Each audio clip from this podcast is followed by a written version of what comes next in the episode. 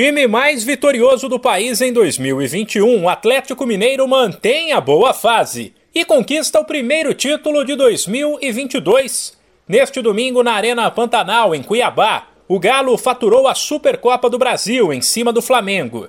E foi com emoção. No tempo normal, houve um jogaço. As duas equipes não tiveram medo de atacar. Alternaram quem dominava a partida a cada momento e lutaram até o último minuto. Basta dizer que o Galo começou melhor e abriu o placar com Nátio Fernandes, que o Flamengo virou com Gabriel e Bruno Henrique e que o Atlético buscou o empate com Hulk. O 2 a 2 levou a decisão para os pênaltis e a emoção continuou.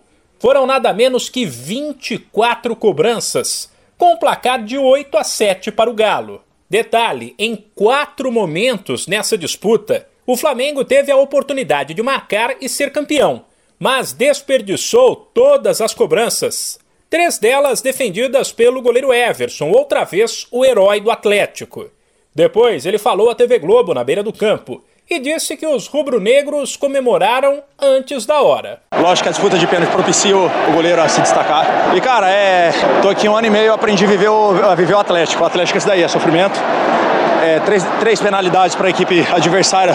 Se eles fizeram o gol, a torcida acredita e gritou acredito. Gritaram campeão antes da hora. O campeão está sendo Galo, merecidamente pelo ano passado, por as disputas de pênaltis. Então, foi mais um, um sofrimento para a torcida do Galo, mas onde a gente coloca mais uma vez nosso nome na história do clube. Pelos lados do Flamengo, vale deixar claro que o time teve méritos e empatou com o Atlético que vive grande fase. Porém, como parte da torcida ainda não está convencida de que Paulo Souza é o técnico ideal, a perda do título gera pressão.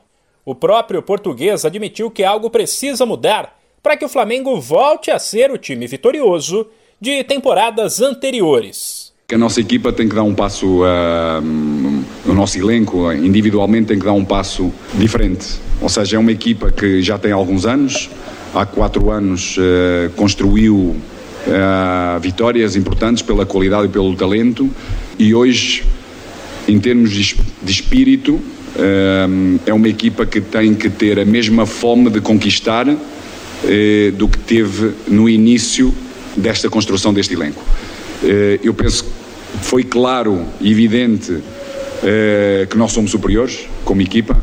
Agora, esse é o passo e o grande desafio que todos nós temos que ter para podermos reverter aquilo que nos está reservado, que é ganhar. Agora os dois gigantes viram a chave e voltam as atenções para os estaduais. O Flamengo poderá se reerguer na quarta se vencer o Botafogo, enquanto sábado o Galo pega o Pouso Alegre. De São Paulo, Humberto Ferretti.